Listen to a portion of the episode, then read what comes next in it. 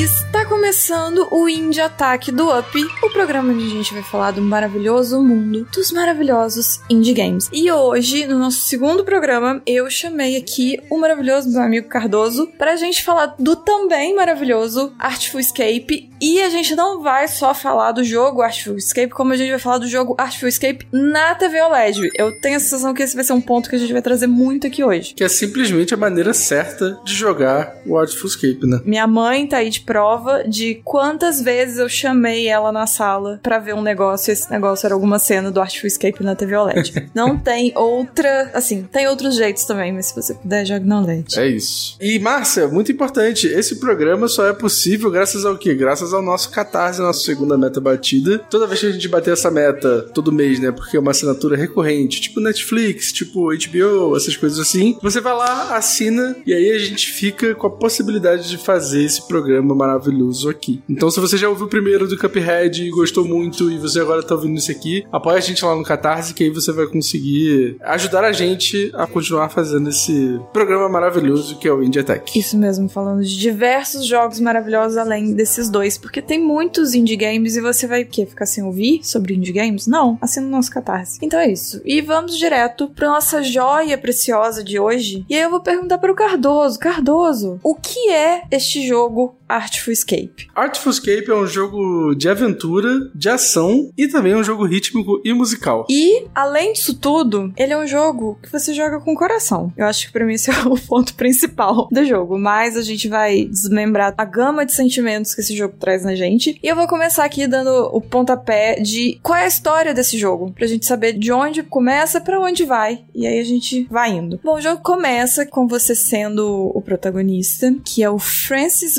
Vendetti. E o Francis Vendetti, ele é um jovem, supostamente ele é um talento aí. Só que coitado dele, ele vive sobre a sombra da fama num tio, que para mim é o Bob Dylan. É exatamente o Bob Dylan. Não, não tem como ser outra pessoa. É o Bob Dylan. O jogo não cita nomes. O jogo botou outro nome. É igual reportagem quando quer esconder o nome da vítima. É isso. Mas é o Bob Dylan. Você pode ter isso em mente. E aí ele é sobrinho do Bob Dylan. Só que você imagina como que deve ser difícil crescer nesse cenário de, né, ser parente de famoso. A gente já acha difícil ter um primo bem sucedido, você imagina ser parente famoso. E nisso todo mundo fala, né, que ele vai dar prosseguimento ao que o tio fez, etc, etc. Mas assim como todo jovem, ou não todo jovem, né, que está nessa situação, ele se sente extremamente pressionado pelas expectativas de todas as pessoas da cidade, que o tio dele, sei lá, é o dono da cidade praticamente, depois de ser tão famoso. Porém, o tio dele, eu não lembro, Cardoso, se fala explicitamente que o tio morreu. Eu só lembro que o tio não existe mais. Sim. Não fala que ele morreu,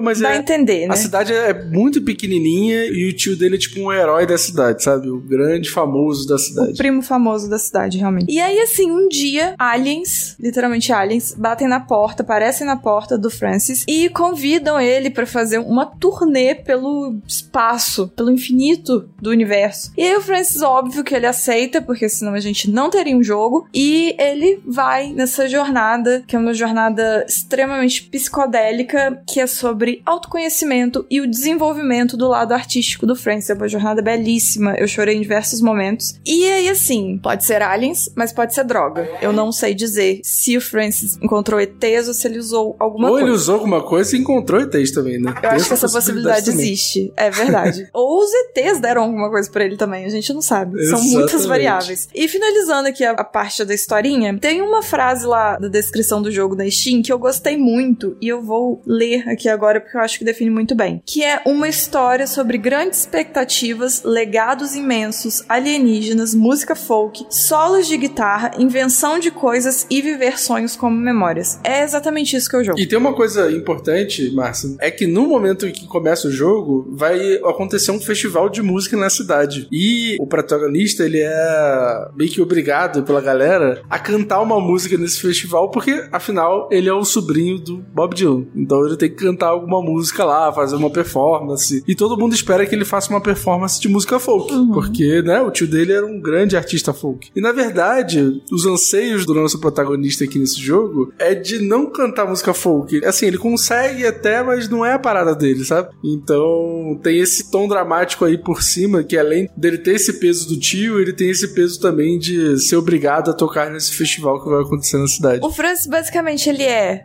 filho de pai médico, que não quer quer fazer medicina. É meio que isso. Exatamente. E aí a família quer obrigar ele a fazer medicina. E aí ele até vai prestar uns vestibulares, mas na verdade ele quer fazer artes e design. É essa a real vocação dele. E aí, Márcia, falando um pouco sobre gameplay, é muito interessante que a gameplay nem é lá aquelas coisas nesse jogo, assim, não é o maior chamariz, vamos dizer assim, não é, nossa, esse jogo tem uma gameplay incrível, uma gameplay diferente. Ele, na verdade, é um side-scroller, né? Você tá sempre apenas andando e apenas seguindo o fluxo, e você tem opções de tocar guitarra, tanto quando você tá andando, que aí é um, é um toque muito mais simples, né? Você aperta um botão ali e ele fica fazendo um solo de guitarra. E o que é muito interessante é quando ele faz esse solo de guitarra nessas fases, nesses ambientes, o ambiente vai reagindo ao solo de guitarra dele. Você reparou nisso, né? Se ele tá passando num lugar que tem umas flores, as flores se abrem quando ele tá passando e fazendo o solo dele de guitarra. Tudo vai ficando mais iluminado, as coisas vão dançando, Exatamente. tudo vai reagindo à música. Tanto que você fica com dor no dedo de só andar apertando o botão que ele fica tocando a guitarra. Exatamente. E é aquele jogo que você só precisa de dois dedos, né? Um dedo pro analógico e um dedo pra ficar tocando essa guitarra. Exatamente. E também tem os chefões das fases. Umas fases tem os chefões, mas não é nada assustador ou desafiador. No chefão você precisa de mais dedos. Você precisa de três. É isso que muda. Exatamente. E aí nessa parte dos chefões é onde tem a parte rítmica do jogo, mas não é nada tipo Through the Fires and Flames do Guitar Hero, é um segmento diferente, mas é, é tudo muito fácil. Eu tenho a sensação que esse jogo ele quer ser fácil porque ele quer ser mais uma viagem do que um jogo, sabe? Ele quer ser mais um- uma jornada do que um jogo em si. Então, eu, no início, eu não estava gostando muito de jogar. Foi tudo culpa das minhas expectativas. Porque no início, eu vi esse jogo quando ele foi anunciado em alguma E3 aí, muitos anos atrás. Tipo, deve ter, sei lá, uns 5 anos atrás, não sei, foi muito tempo atrás. E aí eu já fiquei de olho e aí esqueci. E alguma parte de mim realmente esperava mais Guitar Hero do jogo. E quando eu comecei a jogar, era mais conversa. Você lê diálogo mesmo. E aí, no início, eu demorei um tempo pra fazer as pazes com a quebra da minha expectativa. Mas assim, agora que eu joguei tudo e eu entendi a proposta do jogo, eu acho que ele é um jogo muito significativo, sabe? Assim, se a gente realmente for jogar, ainda falando em questão só de gameplay, se você for pegar pra jogar um Artful Escape querendo, sei lá, um jogo de ritmo, enfim, algo mais pra esse lado, de ter mais coisas pra fazer e pular, e plataformas, enfim, não é essa a vibe do jogo. Real não é. Ele realmente você só anda e conversa com as pessoas. E nem o diálogo, apesar dele te dar algumas opções de resposta, eu realmente acho que não influencia em nada na história o que você escolhe. É uma coisa completamente pra si mesmo. Eu fiquei muito com a sensação, às vezes, eu, quando eu ia escolher as opções, eu via lá, porque né, são sempre as opções um tanto quanto distintas. E algumas vezes eu ficava assim: eu vou entrar num personagem, eu estou criando um personagem, rockstar, ou eu respondo de forma honesta, como se eu estivesse falando sobre mim. E as duas coisas faz sentido dentro do jogo também, porque o próprio Francis, ele tá criando personagem pra ele. Sim. E aí eu, eu escolhi responder as coisas como se fosse eu. Porque chegou num momento do jogo que aí eu falei, não, tudo bem, é um jogo de sentir, não é um jogo de jogar. E aí eu entrei na onda de, tipo assim, entender a jornada. E é muito sobre isso. É um jogo sobre entender a jornada. E pra mim foi fazendo muito sentido, assim, pessoalmente, de ter uma sombra de sucesso que as pessoas esperam de você. E aí você não ter essa confiança toda de que você é tão bom quanto as pessoas acham que você é bom. E você ter esse processo todo de descobrir o que você é, o que você quer e você saber que você é bom. Isso é muito difícil pra mim. E aí eu entrei nessa vibe. Então, tipo assim, eu parei de responder criando um personagem e eu comecei a responder como se fosse eu ali. Tanto que eu, às vezes, algumas coisas que eu ia responder, eu meio que. Sabe quando você, tipo, olha pro lado, assim, pra ninguém ver o que, que você tá falando, porque você tá sendo muito honesto? Aham. E aí eu respondi meio nessa vibe, assim. E isso eu achei muito legal. Me senti muito dentro do jogo. Apesar de saber que as minhas respostas faziam diferença nenhuma. É, eu sinto que o jogo tem justamente essa linearidade, até a gameplay dele mostra muito isso, né? Que você só, literalmente, você só vai pro lado mesmo, assim, sabe? Só vai pra frente. Mas eu acho que ele te passa a sensação, e aí, principalmente em alguns momentos onde você tem mais controle até de como você vai se parecer, sabe? Tipo assim, de que roupa você vai estar, qual vai ser o seu cabelo. Que ele fala um pouco pra você assim: esse jogo aqui, todo mundo de alguma maneira vai se familiarizar com ele, sabe? Então, tipo, independente da resposta, independente pra onde esse jogo vai, sempre alguém vai ter algum ponto aqui desse jogo em que a pessoa vai se ver, sabe? Uhum. Eu acho que é um jogo muito universal. Ele serve para todo mundo, É, sabe? porque é um jogo sobre sonho, no final das contas, né? Sim, é sobre ambição, sobre o que, que você quer ser, porque assim, todo mundo vive um pouco essa pressão por algum motivo, né? Seja, sei lá, como você falou, os pais tentando fazer o o filho fazer a faculdade X ou Y, o trabalho da pessoa fazendo ela ter ah, atitudes assim ou assado. É, é muito sobre a expectativa que colocam sobre nós e como é que a gente lida com ela, sabe? Isso é muito universal, né? Todo mundo tem muito isso, né? Todo mundo tem muito esse problema de ter que lidar com a expectativa do outro, né? Então, facilmente você se sente na pele daquele personagem, sabe? Dependente se aquela resposta vai te levar pra um lugar que você levaria na sua vida ou não. E como tudo é um sonho, tudo tá no plano da maluquice ali, tá tudo liberado, sabe? Então tá liberado você também ter uma atitude que você não teria na sua vida, sabe? E foi o que eu tinha falado, porque eu achei coerente até essa escolha de eu vou ser eu mesmo ou eu vou interpretar um personagem, é coerente com o que o próprio personagem tá passando. Uhum. E eu acho que, né, essa escolha de ter colocado uma pessoa nessa coisa meio rockstar, assim, pra ser o personagem, possibilita deixar isso de uma forma mais clara, de você vai interpretar ou você vai ser você mesmo nesse processo. Porque aí ele acaba, isso do ser universal, é geral, independente de pra qual lado você olhe, porque pode ser pelo profissional, pelo pessoal, enfim, dá pra aplicar ali em qualquer coisa. O que eu tinha te falando de sonhos, teve um momento, eu tava falando isso com o Cardoso antes da gente gravar, que teve uma frase que é falada no jogo que eu anotei, falei assim, ah, talvez eu coloque algo disso no roteiro, enfim, fui anotando enquanto eu tava jogando. E essa frase, toda hora que eu leio, que eu lembro dela, eu fico com muita vontade de chorar. E não sei porquê. Levarei para terapia. Terapia me ajuda a descobrir. Mas tem um momento no início do jogo, porque assim, vamos destrinchar mais um pouco o que, que você faz no jogo de fato. Você vai nessa turnê pelo espaço, pelo. Como que chama cósmico maravilhoso? Não sei. É alguma coisa por aí. É, os nomes são muito bons. Sim. E aí você vai, né, nessa turnê, você vai pra um lugar fazer show, que é o, o pulmão de não sei onde, aí você tá lá fazendo show. E aí você tem, tipo, umas missões. você- Não é umas missões, é, é difícil explicar esse jogo, porque ele é muito. Nada faz Psicodélico, sentido. né? É. Ele é psicodélico Ele é psicodélico no visual e na estrutura também. Porque é umas coisas assim, palavras soltas, né? Palavras doidas. E aí você vai indo pra esses lugares, pegar um negócio, fazer um negócio, falar com alguém. E aí você faz um show lá, você faz uma apresentação pra um alienígena. É sempre uma coisa assim, né? E aí, numa dos primeiros momentos, porque o Francis ele vai pra essa turnê com um cara chamado Lightman, que ele é tipo muito bambambam bam, bam lá da coisa e tal. E aí o, o Francis ele tá com uma extrema insegurança, porque ele, se ele tava com insegurança de fazer show na cidadezinha pequena dele, imagina no universo maravilhoso, não sei o que lá. E num desses primeiros shows, ele tá inseguro e esse Lightman vira pra ele e fala o seguinte, abre aspas: "Toque como se seus sonhos fossem lembranças e as maravilhas da realidade estivessem todas ao seu alcance". E essa parte de na hora que ele fala assim: "Toque como se seus sonhos fossem lembranças", eu não sei, isso me dá um negócio.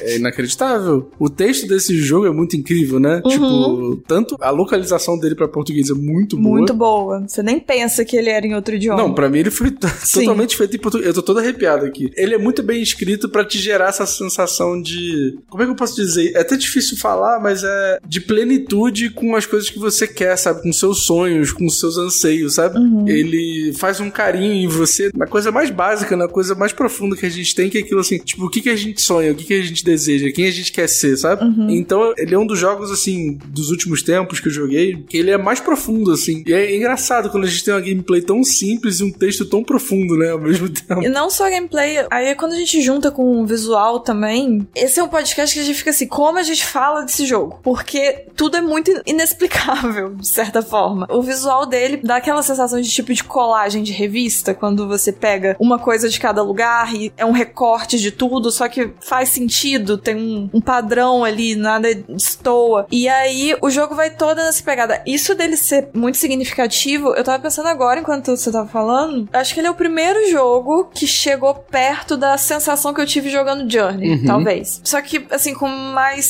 significados. O Journey a gente sente as coisas sem ter texto, sem ter nada. No Artful Escape, a junção de tudo. É tanto esses momentos dos diálogos, mas também os momentos que você tá sozinho andando com a guitarra. As coisas vão escalonando nele, de você começa, você sai da cidadezinha, e aí você vai indo pra esses lugares, porque aí você tem que achar um personagem X pra tocar pra ele, que aí ele vai te levar pra não sei onde. E é sempre sempre meio que isso. Você precisa achar alguém para tocar, que essa pessoa vai te dar alguma informação ou te transportar para outro lugar. Uhum. E cada uma dessas mini jornadas, o Francis ele sempre cai meio sem querer de ir nesses lugares. Parece que ele nunca vai direito. Alguém joga ele lá e aí ele tem que se virar. E são sempre lugares meio desertos, assim. Ou se não são desertos, é tipo uma floresta com pequenos bichinhos e tal. Que não parece assim um ser que você pode interagir diretamente. Então você tá sempre nesses ambientes que eles vão ficando colossais de tamanho e você tá sempre pequenininho. Só que quanto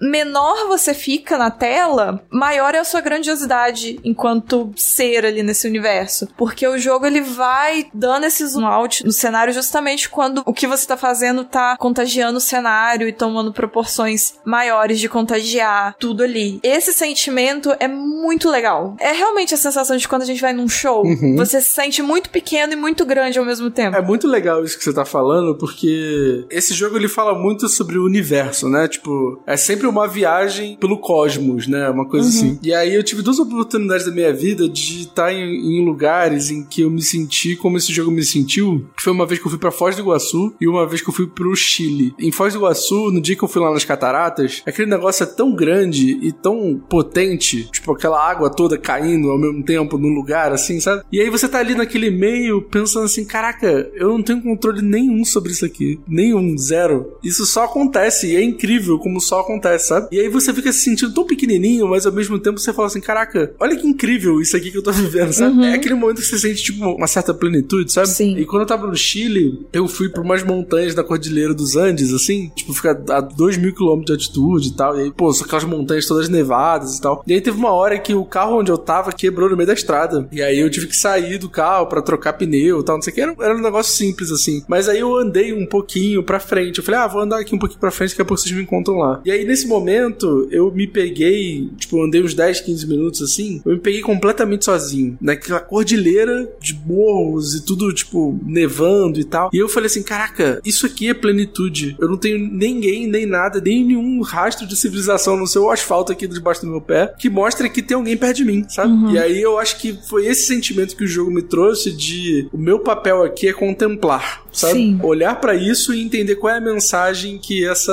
loucura toda e que esse cosmo e que essa coisa que eu não consigo controlar me traz, sabe? É, amigo, realmente, eu também já tive experiência, tipo, tem uma que eu nunca vou esquecer, que eu tava perto de Natal. Era uma praia que a gente foi de noite e tinha um paredão de pedra na praia, então fazia tipo uma piscina, assim, e não tinha muita casa, muita coisa, era tudo escuro. Então quando você entrava no mar, você simplesmente não via onde começava, onde acabava. E a gente foi de noite e o céu tava todo estrelado.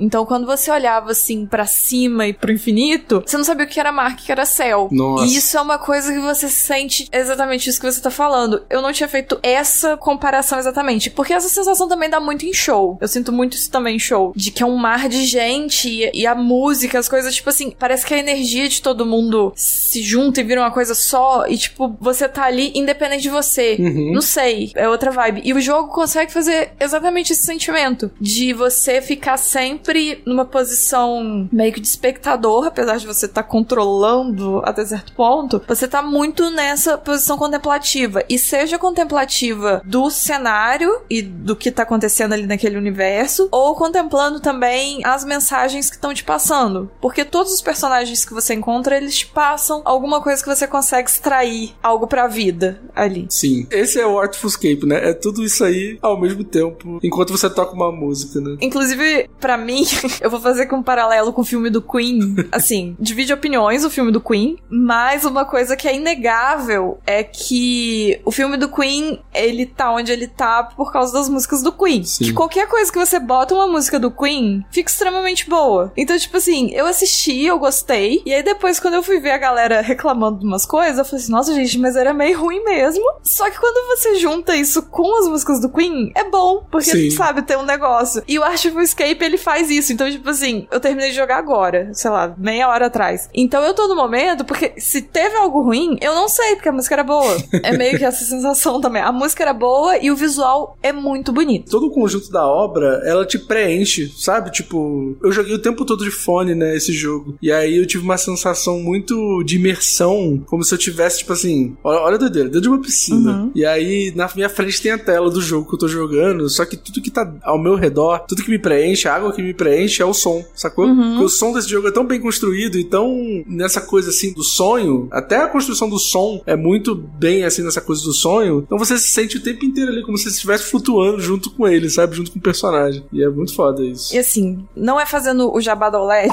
que a gente não ganha nada por isso, mas realmente, ele na TV OLED tem alguns momentos que você tem a sensação que você consegue entrar no jogo. Ele tem um, um estilo artístico que parece uma coisa meio a pintura de aquarela também. Tipo assim, ele mistura muitas coisas uma em cima da outra. Mas eu só sei que assim, no final, essa junção, ela vira uma coisa muito bonita e ele tem muita luz. Os shows têm, sei lá, luz laser, e aí o chão reflete, e tem o espaço com estrela e nuvem roxa. E isso é, é um visual muito bonito e surpreendente, porque você nunca sabe o que você vai esperar. Os seres que você encontra, cada um tem um formato diferente, cada um tem um, um estilo completamente diferente. É fantástico. É fantástico para todos os lados. A música é incrível, tudo combina super bem, assim. Conforme eu vou falando, eu vou perdendo a fala e eu vou ficando super contemplativo. Você vai olhando pro teto, você vai vendo as imagens do jogo É, acontecendo. por favor, você que está ouvindo, dê play num trailer, pelo menos, pra você saber do que, que a gente tá falando. E escutem a trilha sonora também nos agregadores aí, Spotify, Apple Music, porque tem lá disponível e é bem legal. Nossa, é muito, muito boa. Uma grande dificuldade que eu enfrentava todo dia que eu ia jogar era sair da tela de início, porque a música da tela de início é muito boa e eu ficava com pena de cortar pra começar a jogar. Mas, enfim, a gente já tá chegando ao final. Esse programa passa assim como um raio, um foguete no universo maravilhoso. Eu queria lembrar o nome específico, mas eu não Um lembro. cometa? Não, eu queria os nomes do jogo. Os nomes são muito Ah, bons. sim. Mas enfim, você que tá aí ouvindo, jogue e veja que os nomes são realmente muito bons. Pra você que ouviu até aqui e se interessou, falou: Nossa, esse jogo parece muito legal, eu quero contemplar toda essa beleza na minha TV, seja ela OLED ou não. Eu vou te passar os preços que ele tá nas diversas plataformas. Então, na Steam ele tá 42 reais, no Xbox ele tá R$ 75, mas também até o momento ele está no Game Pass, no momento dessa gravação. Espero que quando você ouvir também esteja. No PlayStation ele tá 100 e no Switch ele tá 80. Gente, muito obrigado por ouvirem o Indie Tech. Esse é um programa que a gente está fazendo com muito carinho e que a gente está gostando bastante de fazer. Toda quarta-feira tem episódio normal, né? De uma hora e pouca. E toda segunda-feira, se tudo der certo, se vocês apoiarem lá no Catarse, vai ter Indie Tech toda segunda-feira, né, Márcia? Exatamente. Então, é essencial apoiar lá no Catarse. E em breve, quando esse programa estiver mais que firmado, toda segunda-feira acontecendo, a gente até abre aí. Toda segunda-feira de 15 em 15 É dias. verdade, né? é. Esqueci desse pequeno detalhe. Quando esse programa estiver acontecendo quinzenalmente nas segundas-feiras, a gente abre para sugestões também de jogos que vocês queiram ouvir a gente falando. E é isso, então. Então valeu, galera. Valeu, até o próximo. Tamo junto. Beijo, gente. Beijo. Tchau. Tchau.